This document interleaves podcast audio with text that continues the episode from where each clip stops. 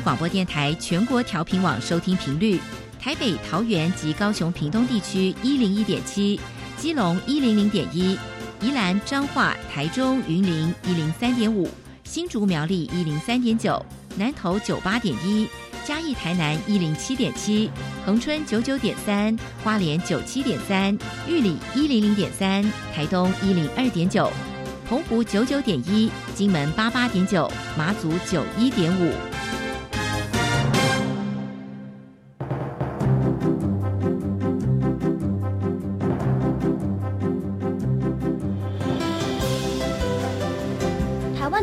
怎么做，才能使孩子面对未来的社会呢？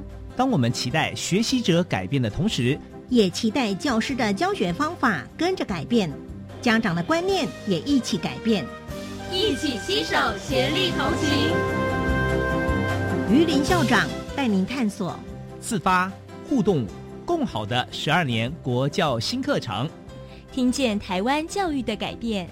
欢迎收听《国教协作向前行》。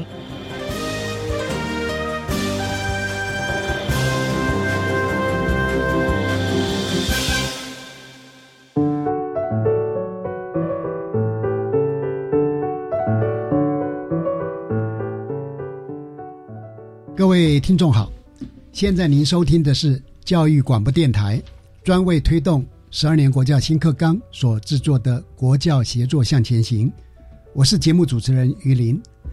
今天呢，很开心邀请到获得一百一十二学年度教学卓越奖苗栗县立公馆国中的团队来跟听众朋友分享 SDGs 如何在他们的学校中来落实啊。我们的主题呢是国际领航。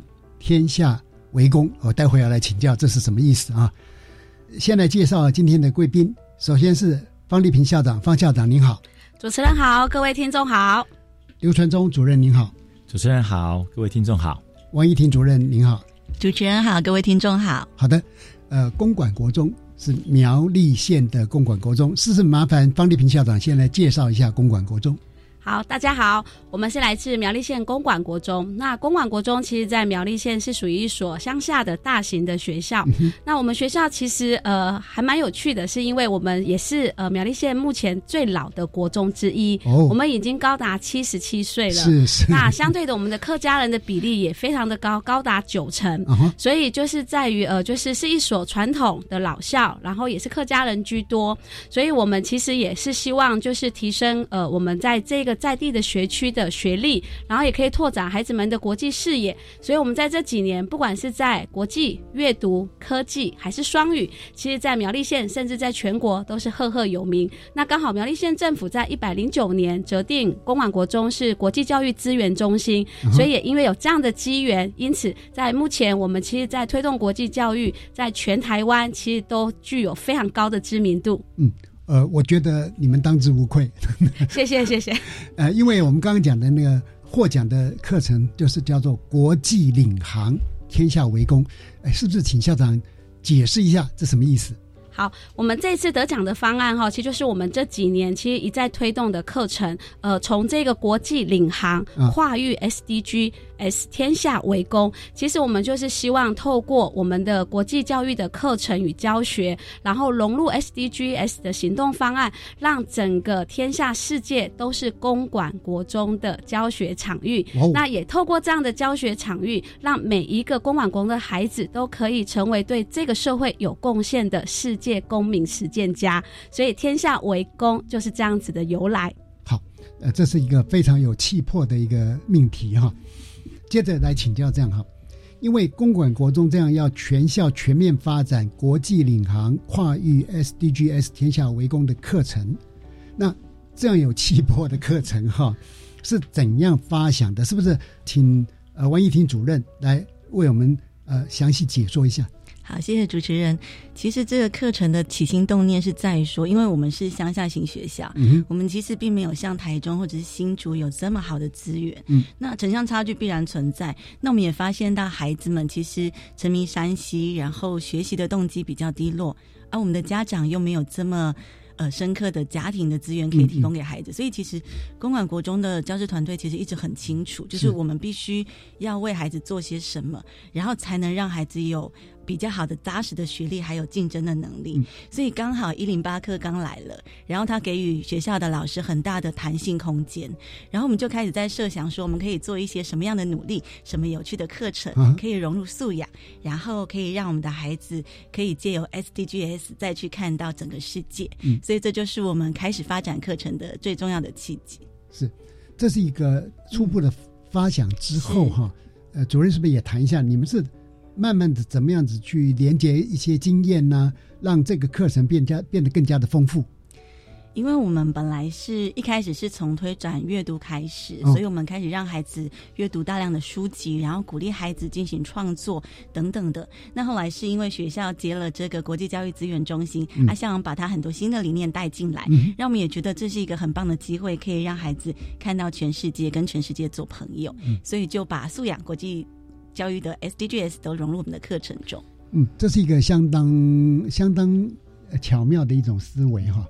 因为特别是素养导向，本来就是我们一零八课纲一个非常重要的一个希望达成的目标跟概念。那国际教育呢，又是呃贵校是整个国际教育的推展中心嘛。那，把这两个做结合，会使得你们做的事情是很多，但是并没有增加太多的负荷。请问，呃，校长您是怎么思考的？嗯，呃，其实对于大多数国中来讲，其实都会面临升学压力，所以我们其实呃也也是一样有这样子呃极大的升学压力之下，可是又看到国中的孩子其实也慢慢的呈现无动力的世代，是非常的严重的，所以可能在拔尖跟扶落的这个区块，有吗？其实城乡差距已经越来越大了。那公馆刚刚我们一直提到，其实它是乡下形态的学校，所以我们大部分的孩子，如果我们其实都一直在就是在升学的部分一直去做。处理，但没有去提供他相对的呃视野或者是动机，其实他也就是慢慢的对学习是没有兴趣的。所以这样子的起心动念，就让我们觉得说，好，我们想要就是可以让孩子的学历提升，但是也提升他的学习动机，甚至到最后可以进而提升他的视野，让他对未来有更多的一个想象。所以这几年其实就是多亏了老师们都愿意这样子为孩子而努力。所以其实在我自己在看我自己的学校的时候，我觉得我们还蛮厉害的，是我们还。孩子缺什么，我们就补什么。那老师喜欢什么，我们就去做什么。所以这边也其实跟可以跟全国的，就是老师们一起分享，就是其实这些事情都不难，我们可以透过整合，然后达到最后的一个终极的目标，都是为了孩子好而努力。所以其实不会多做什么。太棒了，真的要向校长致敬哈。呃，尤其是您刚的理念哈，啊，真的太好了，因为其实。国中是所有升学压力最大的阶段，也可以说哈，在我们推展任何的教学改革或者课程改革的时候，其实国中这一段是最难做的哈。不过刚刚听校长这样讲，好像啊，也找出了一种新的思维跟解方。因为过去呢，我相信每一所国中的 校长老师都一样，对我们哎，觉得说好像要争 A 减 C 嘛，嗯，我们就拼命加时数。啊，加深课程难度，反复训练，填鸭教学，这只是从症状上去看到这个问题要这样解决。可是您刚刚所提的，却是给孩子更大的视野，让他有不同的视野之后，增强了他的一种学习动机，发自一种内在的动力出来，再搭配我们其他的升学上的安排，可能只有这样哈，才能真正解决今天国中的问题。也就是说，国中升学压力是最大，是。教育改革的深水区，但是呢，并不表示说我们找不到解方。事实上，我们有很多种方式可以来做尝试哈。呃，我想呃，接下来我们的呃要请教的部分也会跟这个东西产生呃一定程度的关联了哈。那我在想，刚刚王主任有特别提到哈，这个课程 只要变成课程嘛，是我们一定要有很多的教材内容，要很多的教案设计，要很多的教学活动嘛。那请问哈？你们要这样具备国际视野的所谓的五 G 课程内容是什么？那你们实际上是怎么样来操作？是怎么样来进行？啊，王主任是设计课程，其实是一个非常有趣的体验。我们一开始是想说，我们先来确定我们到底想要教出什么样的孩子。所以后来我们希望孩子是可以快乐学习的，然后有动机、有国际视野，然后更能够参与社会。所以我们就把我们想要的能力放在我们的课程里面。那我们一共设计了四套课程。第一套课程，嘿，这个太棒了，因为哈，我们有的时候在目前来讲，很强调课程改革、教学革新嘛，是难免有很多，呃，很多时候我们的伙伴们会想说，我是为改革改革了，嗯，其实呢，可能不具有方向性跟目标。可是贵校，您刚刚讲是已经知道说，我们要把孩子培育成怎样的孩子，我们才会有这样的课程设计嘛？是的，太棒了，请。继续，我们一共设计了四套课程。第一套是爱乐馆中，那这是跟阅读比较有紧密的结合，所以我们会教授阅读理解策略啊、图像组织、媒体视读，还有专题探究课程。那这个 part 就是最重要的是让孩子可以学习如何去学习这件事情。那第二套课程是飞鹰馆中啊，我们的英语老师的团队非常强大，他们真的编了三年的自编教材，结合 SDG 的绘本，然后因为外师的融入，然后我们可以在课堂上就让孩子进行英文的演练，然后再加上他们可以进行国际视讯，孩子同时可以进行国际的交流，然后也可以啊，就不是纸上谈兵了哈，对，真的他就在视讯里面接触到国外的孩子，是，我们就发现三年下来，确实孩子的英语能力变得非常好，然后也很敢。勇于去接触外国的好朋友们，这样。那第三套课程呢是跨域速读课程，是以 SDGs 为主题。我们邀请各个领域的老师一起来针对某一期的主题某一个定一个，然后我们就一起来编纂文本，嗯，然后以学科知识作为基础去连接国际议题，再搭配各式各样的活动。待会我们主任都会有很棒的介绍。那最后一个课程是公民实践，我们结合刚刚的跨域速读啊，带领孩子进行很多，譬如说募集二手发票、缝部卫生棉等等的一些公民实践的行动，让孩子们知道说，不仅仅要学历好，更希望他们可以关怀在地，然后去放眼国际。然后如果真的看到有什么不公义的，我们可以改变的地方，他们就可以成为具有行动力量的公民实践家。哇，那这四套课程哈，这样逐一来实施。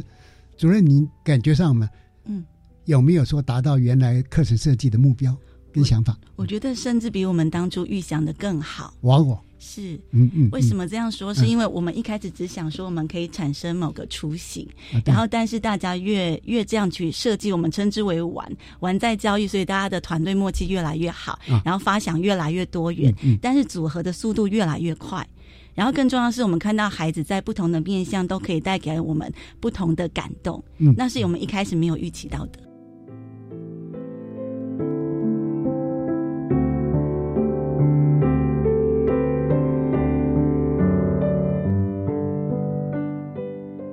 我相信校长一定听到这样的一个描述哈，一定非常开心。但是哈，我也想顺便请教校长，因为这么样大的一个课程。动员这么多的团队哈，一定需要非常多的软硬体的规划跟资源。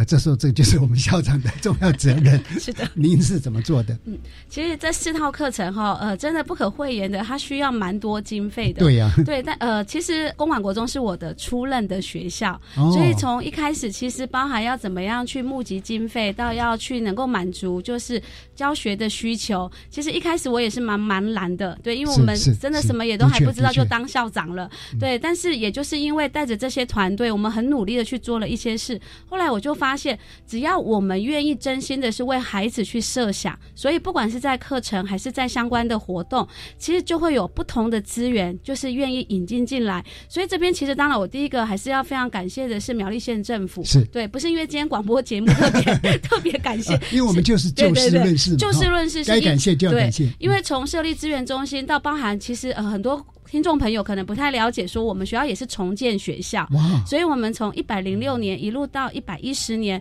其实学校总共七栋的校舍，不管是在重建还是在补强，其实我们都需要很多很多的经费。那所以在这个苗栗县政府这样子大力强大的一个资源之下，所以我们大部分的经费其实都是由苗栗县政府来做资源的。那我们的长官也很简单，只要学校愿意做。那只要提出相关的计划跟经费，他们真的几乎都是全力的资源。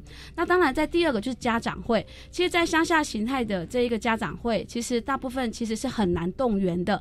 但我们到目前为止，我们的家长会的这一个组织非常的健全，甚至我们的顾问高达七十多位。那顾问其实对于很多的学校来讲，他大部分其实都不是。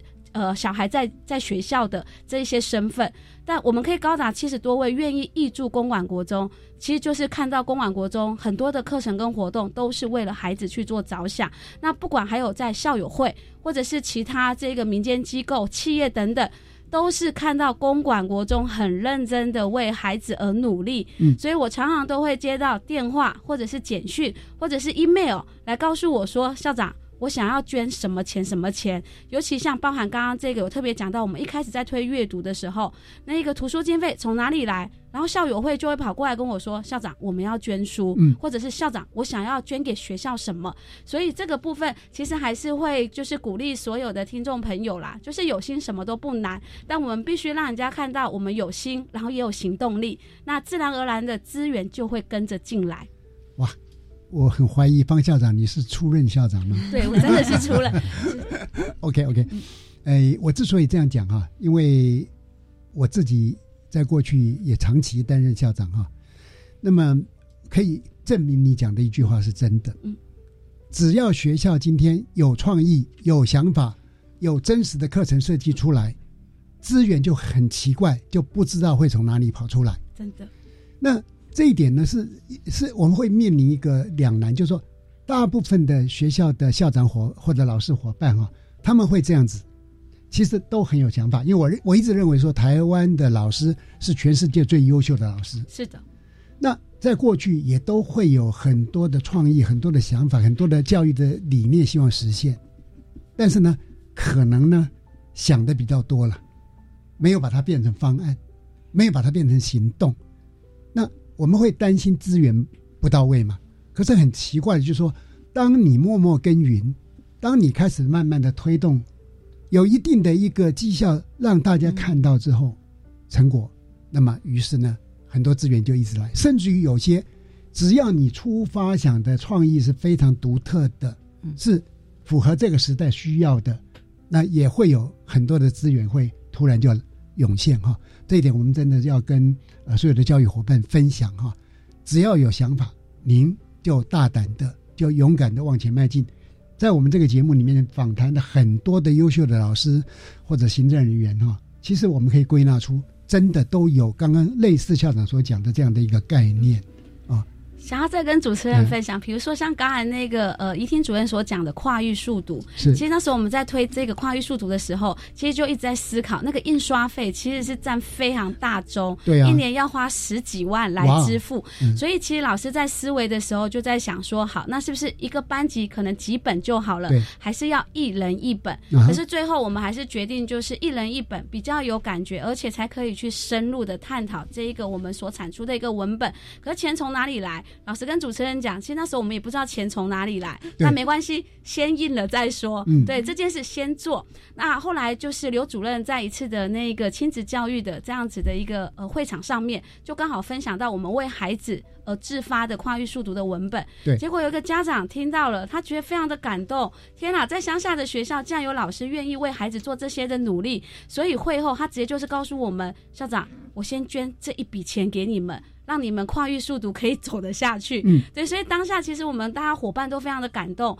对，钱其实都一直会缺乏，但只要我们愿意想要往前走一步，自然而然经费就会到位。嗯，我在想，可妈校长可以举出很多类似这样的例子哈，呃，其实我们在节目里面这样谈哈，其实不是为了表彰公馆国中而已。我们是表彰任何愿意努力的学校，而且我们会鼓励说有更多的学校愿意从这样的角度来做尝试、做发想啊！我相信啊，会带来会让每一所学校，它会带来不同的创意思考，然后会让所有在那边服务的老师、校长、伙伴呢，都会感觉到那种成就感啊！这还比较不重要，更重要是孩子学到东西。对啊，所以我对刚刚王一婷主任讲到说。这样的一个课程设计是有目标、有课程内容、有学习活动来支撑。那么现在有很多的外部资源愿意来挹注，所以孩子的学习成果甚至于往往还超出原来我们的期待跟想象哈。那这是一个非常非常一种感动带来的感动哈。呃，那那真心带来的更多的支持了哈。呃，非常棒啊。好，那呃，因为刚刚校长你也提到这个所谓的。升学压力，我我我们也认知到说，在这一波改革里面哈，我们了解国中的难度是高的啊。其实呃，在有些评论里面会看得到说，哦，对现在高中的变化，觉得是做了一个很大幅度变化，大跃进哈。那可是好像觉得国中动态比较比较那么没那么显著哈。啊，其实我真的要帮国中端说说话哈。第一个就是我们国中跟国小在上一波已经经过九年一贯课程纲要洗礼，虽然没有办法到位，但是其实呢概念上面、观点上面起步已经很早。那第二个部分就是国中最痛苦的就是学区，我们常开玩笑讲，家长会用脚投票的啊，就是越区就读嘛。好，那国中的升学压力是这么样强大哈。那今天我们教务主任也在，我就想请教说，你们是怎么样将这个国际议题融入了哈？因为是压力升学压力这么大，那老师们要怎么样去引导孩子去进行国际理解、拓展他的视野，甚至做 SDGs 永续课程嘛？啊，那是不是请呃刘主任这边就这一个部分给我们做一个呃分享？好，谢谢主持人哈。当然，国中的升学压力非常大。刚刚讲，其实我们学生也需要舒压，所以我们会把握任何一个国际的重大的一个活动，比如说像去年。有一个卡达世足赛，那卡达世足赛出来的时候，其实我们也在想说，怎么样让学生去参与，又不影响到我们的正式课程，所以我们就在校园里面设计了一个非常大的足球门，哦，然后让学生去做一个 PK 赛，哇，因为足球踢一场要九十要九十分钟啊，我们利用每一节的下课，我们就安排两个班级去做 PK，那刚好我们的校园的环境中间是足球场，足球赛场的话，四周围所有的学生都可以。对，都可以出来看，好像是一个哦竞技舞台一样。那我们就融入所有的课程，比如说梅西的爱情故事，我们国文老师在正常课程的时候就在介绍。那数学的部分有讲到赔率的问题、几率的问题，因为那一段时间大家都很重视哪一队会赢。那我们的健体领域方面，它其实也有加强，因为那时候的体育课本来有排定如诶篮球、哦排球的，这时候都。临时性的啊，这两个礼拜改成足球，大家非常的热门，因为要 PK，我们要赢，要竞争。好，那其他地方像卡达是一个很特别的地方，这一次足球赛在这边，我们的老师，社会老师装扮成卡达的一个装扮，就是哦，有一个王子啊、公主啊，在下课时间广播的时候，就是一个真正的卡达人物出来。好，那像自然领域怎么去融入？我们自然领域就把足球把它想成，因为足球是一个巴克球、碳六十的一个一个结构。那刚好有机化合物也教到这个区块，所以我们其实课程不是只有刚才讲的，我们那四套课程是属于弹性课程部分，其实重点还在校本课程，因为校本课程才是我们好。正式教育部的课程里面，好把它融入，然后我们又加入会考的议题。是，那家长其实也很赞成。哎，办这个活动其实是加深他们的一个基本素养，尤其现在一零八新课纲，一零八新课纲里面的非常多的题目，其实在融入社会当中，融入时事当中。好，这是我们想到的一个活动。这样有总统大选，那我们其实已经构思好总统大选的一个 模拟一个概况。是是，好让同学去了解说，哦，原来中央的选举有这些啊。社会老师就很高兴，他说，哦，原来学校在办活动的时候就帮我们加深加广他们的课程，所以老师也非常的喜欢我们的这些活动，学生也非常的喜欢，然后。不是只有高成就的孩子喜欢参与，最主要是低成就的。因为公馆国中其实是一个乡下型的学校，我们五 A 的人数哈十几二十位，其实不怎么样，在大都市来讲很简单。但是我们的成就在于福落，因为公馆国中曾经获得一百零七到一百一十一年教育部福落绩优的一个好学校，相当不容易。对，因为我们的孩子哈，其实来到学校是高兴的。他们有各式各样活动可以参与，所以他们愿意进到教室里面，愿意听老师们去做讲解。好的，哎，越来越精彩了。对，这样，那么，哎，我们就来听一段音乐之后，我们再继续来请教哈。因为你们所采取的一种正向的、积极的策略来舒缓升学压力，而事实上，我我们也相信这样的处理哈，对于孩子未来在升学的。这考试的表现上面其实不会变差嗯，对。好，各位听众，我们就听一段音乐之后，再继续来请教公馆国中非常精彩的课程设计。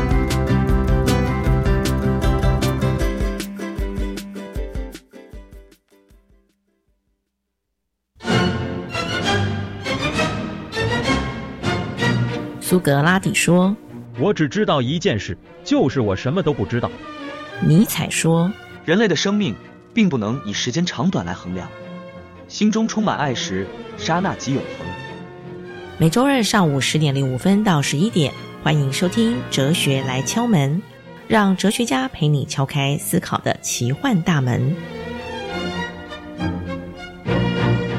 原来蓝雨的美食这么多，不过我们台东关山的美食也不少。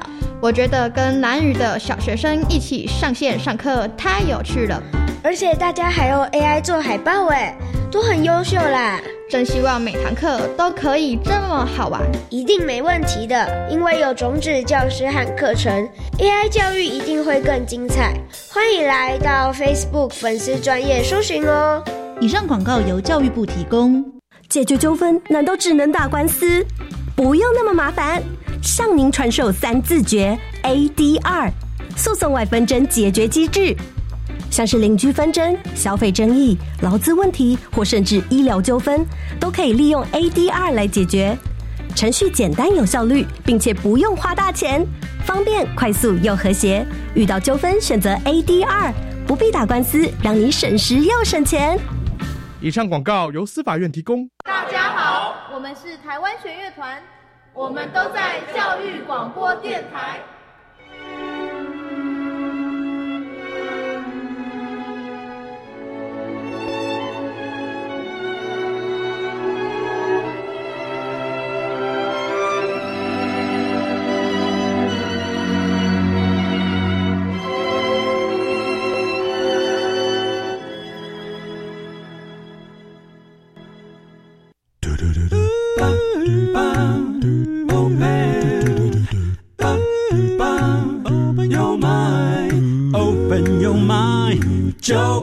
教育电台。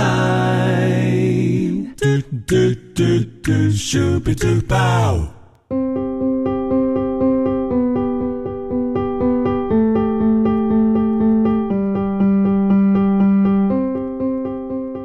各位听众好，您现在收听的节目是《国教协作向前行》。今天我们探讨的主题是公馆国中的国际领航，天下为公。那现场有方立平校长、刘传忠主任跟王一婷主任，我想接着继续请教刘主任哈。我要替其他的国中来问，就是你们怎么敢这样子来安排活动？在升学压力这么沉重的状况之下，那呃这个社群不会抗议吗？呃家长不会抱怨吗？呃孩子又有什么样的反应呢？来，好，其实我们刚刚呃一婷主任有讲，我们设计了一套快速的课程里面哈。事实上，融入的议题哈有很多，像我们曾经办过一个英式下午茶，刚好隔年的会考里面的题目就出来了。这样其实很讶异，为什么我们的会考题公馆国中在事先的活动里面都融入进去？超前部署。对，尤其是一零八新课纲，它考的部分事实上都不只是针对课本的内容在考，而是针对很多日常生活的。好像有一年他考的是跳水，跳水的一个活动，那体育老师就讲。还好，我们那时候就在强调，其实各式各样的游泳课、跳水课都很重要。规则的介绍，那家长其实从这方面来切入的话，他们都完全不会反对。再来，孩子们说真的，如果考试考到非常的累的时候，真的出来翻了，哎，活动一下是非常好的，压力也很大，心情也很不好呢。不只是刚才讲到的世足赛，其实还有非常多的，好像经典赛、棒球赛，我们老师也设计了九宫格。那九宫格的投球，我们不是投一二三四，我们投的是各个国家的国家名，好。首都民，它的特产，它的特色，所以我们在游戏中其实都融入了很多会考的题元素在里面，会考的议题在里面。好，所以其实学生他也知道，其实这些里面都藏有一些美美嘎嘎，不是只有投球而已，不是只有玩游戏而已，里面还有很多知识性的东西在里面。哎，校长扛得住压力吗？嗯，还还是回到说，其实我们在看国中生的时候，尤其现在国中生沉迷于山西，所以一直回到其实学习无动机这件事情是在乡下形态，其实非常严重的。呃，不是，对，都市也一样。对，因为我们没有在都会区待过，所以我们只能先就乡下国中，我们一直看到孩子，其实你就算是再给他更多的知识，对，可是他没有办法吞咽下去，那倒不如是先把他的学习动机提升起来。所以有没有压力？刚开始前几年的时候很有压力，但后来就是如刘主任所讲的，不管我们是在拔尖的部分，我们有稳住，而且甚至是在我们那一区表现的非常的好。那甚至在扶落的部分，这也是大家看得到的。对，把每一个孩子带上来。然后因为相对的孩子他学习有动机，他愿意读书了，他相对他的很多的这一个常规，他其实也会相较于以前好带多了。所以这个到最后，为什么我们全校愿意一起动起来，就是看到孩子真的表现越来越好。好的，这个越来越精彩哈。那我想请教一下刘主任哈，因为你们你刚刚有提到公民实践家，什么叫做公民实践家？你们是怎么样的内容，怎么样的活动？呃，是不是很有趣啊？等等。对，我们的公民实践家其实也办了相当多的活动，比如说有一个活动是爱女孩的活动，它是一个非洲啊非常贫穷的地方哈，就是女生常常没有经费去买卫生棉，所以我们老师们就。哦，募款哈，然后甚至在家政课的时候，请孩子们去做一个缝卫生棉的动作。有时候男生做的事实上比女生还好。哇！透过这个活动，其实我们的孩子就了解啊，原来非洲地区真的是跟我们台湾地区我们幸福的地方哦不太一样。对，好，那再来一个，刚刚呃主持人讲到说家长的想法，我还没有提到补充一点，就是说我们四套课程哦，其实这四套课程的名称哦叫做找到寻找。早安，趁早，那个早啊是红枣的枣哦，因为我们公馆特色就是红枣。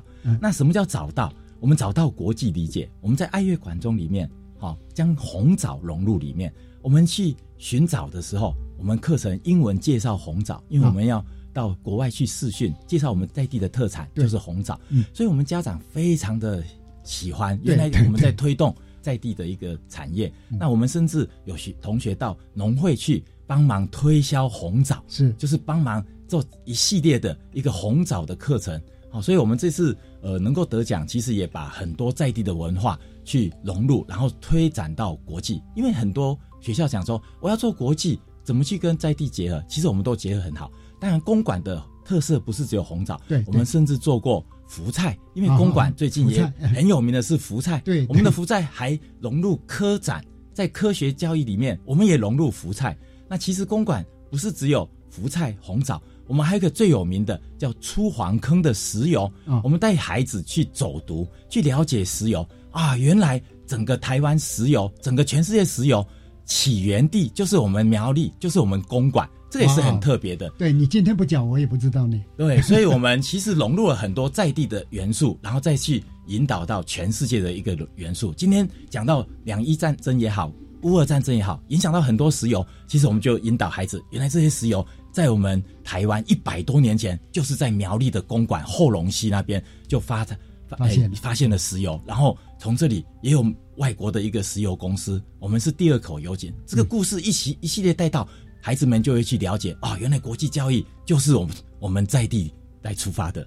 是是是，哇，呃，所以所以从刚刚主任的说明里面哈。你们已经非常巧妙的调和了所谓的沉重的升学压力，以及呢一种新的课程革新，甚至于包含教学方式的改变，孩子学习的经验的扩展嘛。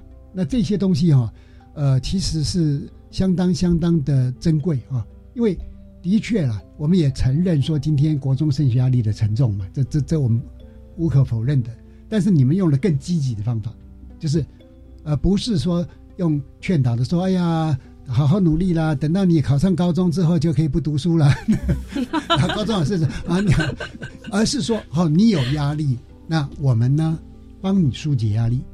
那你有呃会考的需要，我们在很多的课程设计里面，我们很宽广的，但是我们不会说很很鼓励所谓考前猜题。可是呢，当孩子他更广泛学习，他的学习素材包含的各方面的时候，很自然就会碰到说，哇，我们今年教，明年会考就会考，这这是一个巧合。但是它不只是巧合，是代表说一种理念的提升呐。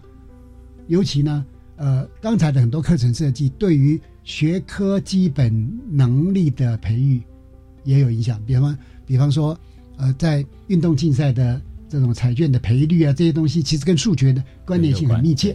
可是你如果说在呃教室里面教呃比例教比例分配，可能有很多小孩子啊啊就睡着了。啊，可是现在因为世界杯来了，对，哎，他又在校内看到在那 PK，对对对，啊，大家在讨论，于是呢，他很可能引发这个兴趣，他去把这个问题去做思考解决，他就想再回到课本上的时候，其实呢，他就对课本会不像以前一样觉得课本跟我有什么关系？哦，现在关系很密切哦，非常的呃紧密啊，啊，这是非常不容易的啊，不知道还有没有什么其他你觉得有趣的点点滴滴等等，嗯。呃，王一婷主任这边有补充，是就是我们做了这么多让孩子去实践的一些活动，其实是想告诉孩子们说，因为我们看过很多成绩好，但是比较独善其身的孩子，我们不想要这样的，我们希望孩子就是可以有同理心，可以去关怀土地，关怀其他的人。所以我们后来就发现，当我们这样带着他们去做的时候，其实大人是孩子最好的榜样。那我们学校其实历年都有一个传统，就是学长姐要捐赠。二手衣，然后给低收入户的学弟妹。那那一年，我们就发现孩子自己主动跟我们说：“说老师，老师，那。”这个活动这今年交给我们好吗？那其实卫生组长他觉得很惊喜，然后就想说 好，那我们就放手看看你们。是是是，不是说卫生组长交办。对，因为他们看到以前有，那当然是组长在呼吁。但今年孩子们说让我们试试看，他们就先做了一些海报，然后利用早自修去每一个九年级的教室来宣导，呼吁他们一起来。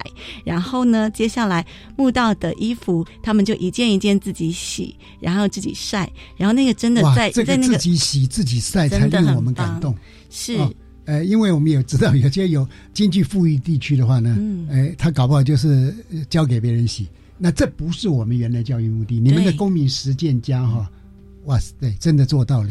对，因为说素养嘛，因为素养就是在生活中培育好的能力，对，所以你知道，真的在活动中心这样挂起来那个。崭新的那个那个制服哈，新兴的那个模样，虽然是二手的，但洗得很干净。孩子们把它挂起来，我觉得那就是一个是一个展示哎，是成果展示哎。然后他们再一件一件折起来，然后慎重的传承。这对我们来说其实是很感动的事情，因为如果你没有给他这个机会，对，我们就不知道他有这么好的策划整合，然后还有付出的心力。这边我忍不住要再讲一下哈，很多国中的老师都会担心说，他们行吗？他们会吗？他做得好吗？嗯。可是好像哈，在很多案例里面，我们都发现，当我们给孩子机会，当我们相信他的能力，当我们前面有做一些应价的一种教学设计的安排，其实孩子的表现真的会超出我们的想象。是。现在我终于相信王一婷主任，你前面讲说你们的课程，孩子的表达跟表现成果哈，超越了原来的设想。对。这是我们大概这样的例子，你非常多了了。是是是，呃，很自然的你就呈现出这样的例子。对，还有没有别的？嗯，就是我们呃国际特色组织啊，其实一直每年都有在办写信马拉松，就是去呼吁大家一起去声援世界各地呃因为人权不公平遭受到不平等待遇的人们。那我们其实做了很多年，嗯，他们其实每年都会挑大概十位世界各地的人，然后让我们去借由写。呃，明信片的方式，然后让孩子们去声援。那其实我们上课会带领孩子一一去认识，然后跟他们去分析人权这件事的重要。那接下来我就让孩子们带回去自己写自己属于他们想要写的卡片。那第二天我觉得很有趣，是有一个孩子拿了一张空白的明信片，那是一个很乖很乖的女孩，我就问她说。我还记得他的名字叫楚安。我说：“楚安，你的明信片怎么是白的？”他就说：“老师，因为里面有一个啊，是因为他遭受警察的殴打，对，导致眼盲了。对，所以我后来去查了点字，我想写信给他，我一个字一个字点出来。哇，太感动了！这是真的，是真的。所谓的呃，我们让孩子他能够把学习的东西用得出来，他真的展示出他对这样一个。”女孩子不幸的遭遇的一种一种回应，对，还有体贴，对，让她也能够收到明信片，嗯，否则她她看不到。而且我们很高兴，因为后续负责的老师他有回馈给这些孩子们，就是那一年他们写的其中十个里面，就是全世界的一起集结的力量，真的被释放了。那孩子们很开心，他们觉得我们在课堂上做的一个小小的努力，真的造成了美好的改变。OK，呃，因为精彩的部分实在太多哈，我想请教一下，共管国中不断的得奖哈，我相信跟校长的领导跟团队的动能都是有关的哈。那你你们是如何在这样的偏乡资源不足的情境下面来建立愿景，来凝聚大家的团队的动力，一起来努力哈？是不是这个部分？是不是请方丽萍校长来呃谈一谈您的实际的一个体会？嗯。好，苗栗其实真的是一个蛮特殊的地方。虽然其实呃外界对于我们有非常多不同的见解，但是说真的，我们苗栗人真的还蛮爱我们自己的自己的故乡。是，所以像我们自己公馆国中，因为我们大部分老师其实都是土生土长的苗栗人，甚至他可能从一开始当老师的时候，他就是在公馆国中。嗯，所以其实我觉得还是回归到为什么会有这样的动能，是我们不断的去看我们的孩子的需要。对，我们会去当老师，其实都会是有一份责任感，希望就是借由我们的这样的引导或教学，让孩子可以成为更好的自己而努力。所以其实也不用讲什么长篇大论，或者是也不用特别的再去跟老师们说好，我我们到底为什么还为孩子做这些事？其实就是只要跟着老师们，我们一起就是去想每一个方式或每一个可能，这些都会造成孩子的一些改变。所以，其实像以我们学校来讲，我们从来都没有说好，我们一起来，因为要勾勒什么样的愿景，所以我们要做这些事。反而，其实我们在很多的会议当中，我们都是去思考，现在我们的孩子遇到了什么样的问题，那我们可以怎么样去做努力。所以，好像就这样自然而然的，我们就一步一步的往前走了。所以，这个是我觉得公馆国中其实教师团队最大的价值。我们从来都不是为了什么样的目标、伟大的目标去努力，我们只就看现在我们的孩子的需要。而去思考我们可以做什么？嗯，当下我们能做的事情，我们把它做好。那至于得奖，那是很自然、水到渠成的发生。哎，这边我倒想问比较感性的问题哦。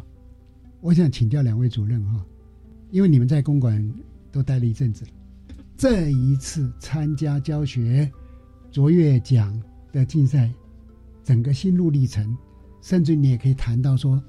当天现场去做发表，以及呢，现场在宣布谁能够得到金子奖的那一个场景，来，刘主任先。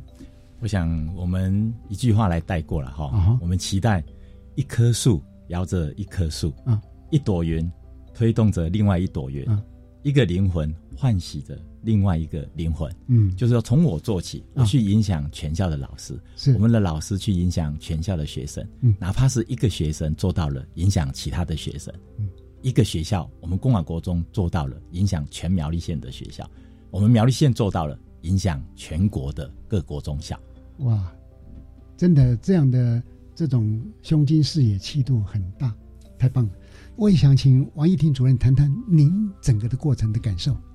呃，这几年来，我们发现孩子就是更有活力了，然后也更有自信。其实不只是孩子，我们发现老师之间也有质变，就是大家的团队默契更好。常常一个眼神，其实我们就可以互相支援。那教学对我们来说，最高境界。对，不是只是学科各自的单打独斗了，我们变成是一个 team。然后这其实也是很多其他学校的伙伴最羡慕我们的地方。那对于这次得奖，那。其实真的感谢还是感谢，因为全国厉害的学校团队 这么的多，那我们很感动。但我们要说的是，我们真的只是做自己喜欢的、想做的事而已。好，啊，因为想问你们的还很多，不过时间的关系啊，我想是不是请校长很简短的做一个结论。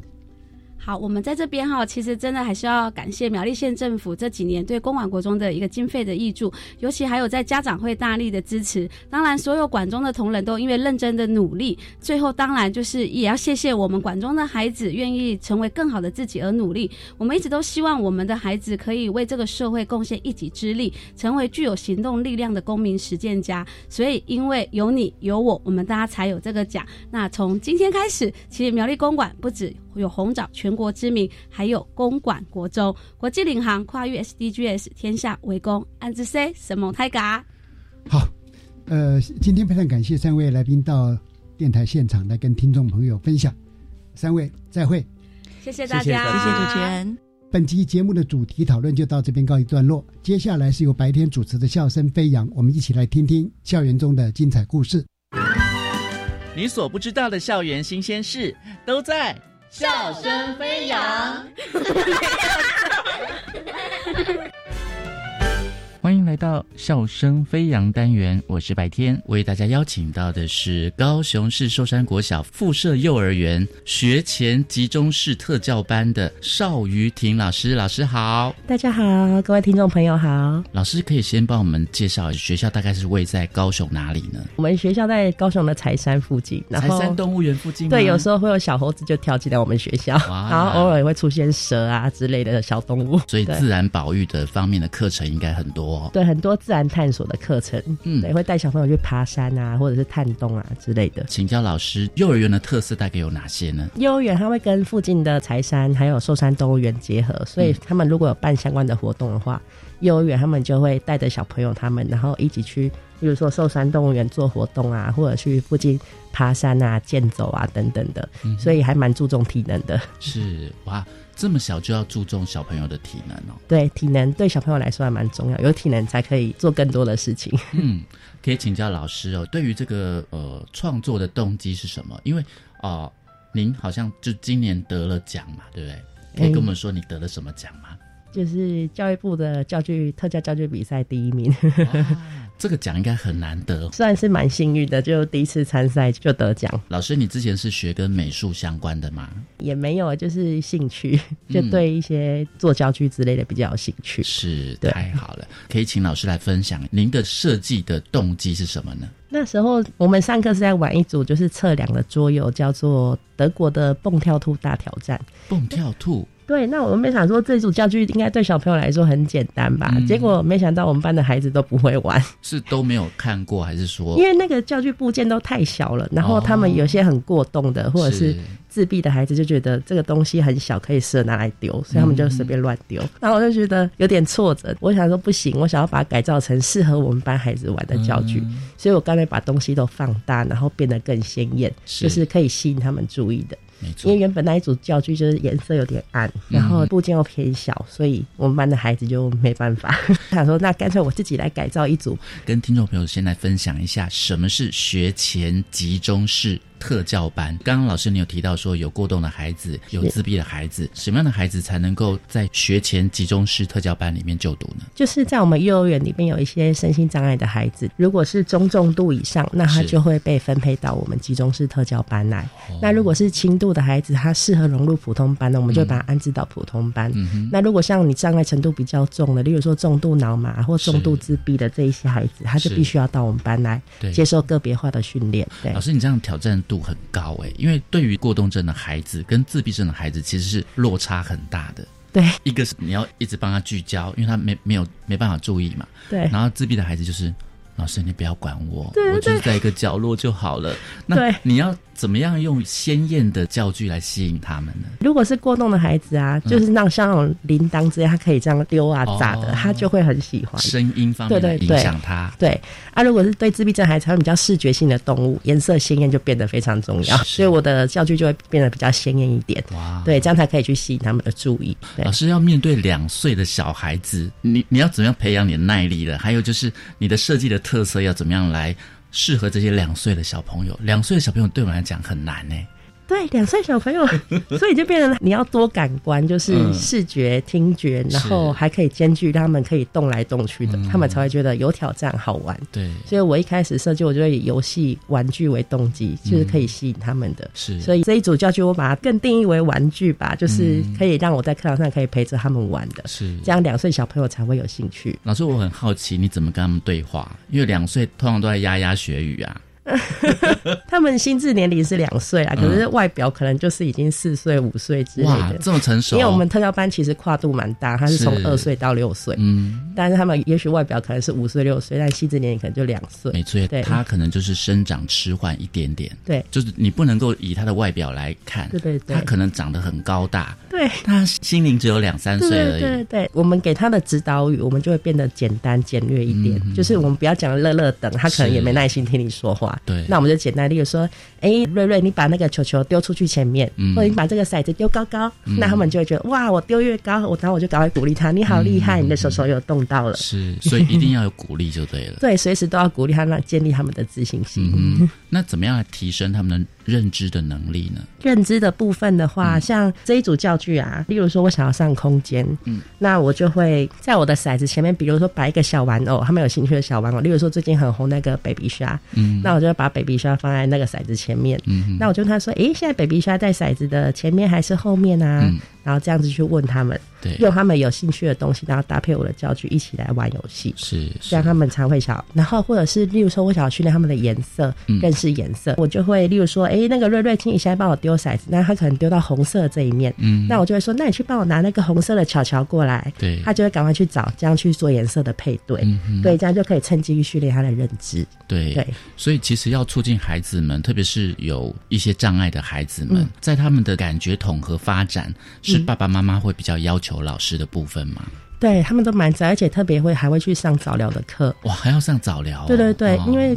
你感统不好的话，你连带的平衡感，嗯，然后你的触觉都会出现问题，味觉都会出现问题，是。所以说，他们还会特别因为这件事情去去上早疗。嗯那我希望我在学校的部分，学校端也可以跟医疗来做一个配合。是。如果治疗师有他学他需要感统训练，那我们在学校我就同步的，也许我就用这一套教具，我一起去做感统的训练。是。对。所以还要配合柔软的瑜伽垫。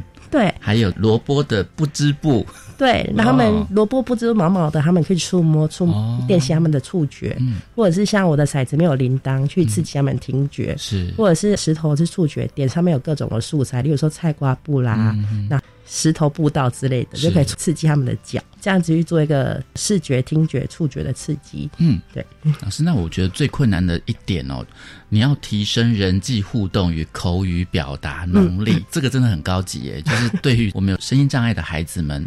这个对他们来讲真的是最难的。对，他们在游戏过程有时候会很急哦，就是 因为觉得好玩，所以他们会迫不及待。对，然后可能一上去就先把东西抢走了，或者是就直接推挤别人。是，这时候老师就很需要在他们引导他们说：“你要先说换我了。”嗯，或者是等一下，你要跟对方慢慢说。对，对，就是用这样子导语去指导他们去学习跟对方互动。是，包括输了以后会有一些情绪啊，心情不好，嗯，就可以引导他说：“那你先暂停一下下，再。”旁边等待，等你心情缓下来了，你变好了，我们再进来玩。嗯，这样子去引导他们去做正确的人际互动。是，所以真的是要提升孩子们的适应力和调节的能力。对老师来讲，也是在你的这一套课程里面是很重要的。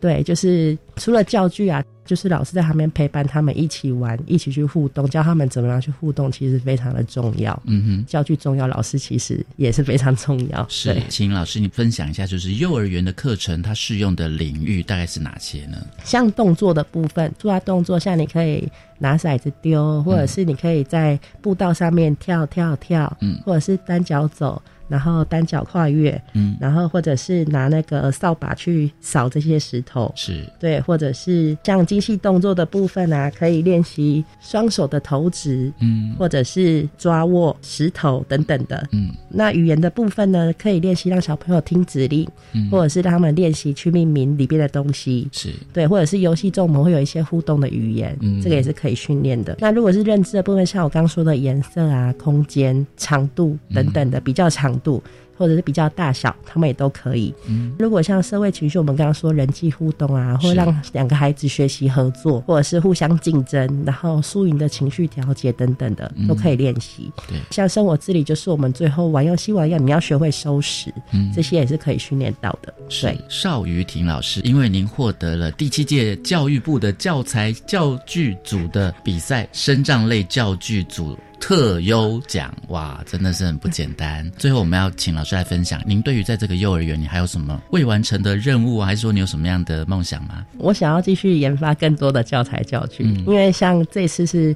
主要是着重在动作类的教具。那下一次像我们的小朋友那个小手手啊，小手指是动作很弱，嗯，像拿剪刀啊，或者是捏黏土啊，这些都好弱。所以我想要再研发一些关于小手指的教材，可以去帮助他们训练小手指的。对对对对，这是我的期待。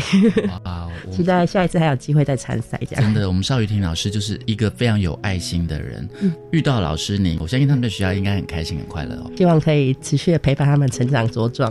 谢谢高雄市寿山国小附设幼儿园学前集中式特教班的邵雨婷老师的分享。谢谢主持人，拜拜拜。我是白天笑声飞扬，下次再会喽。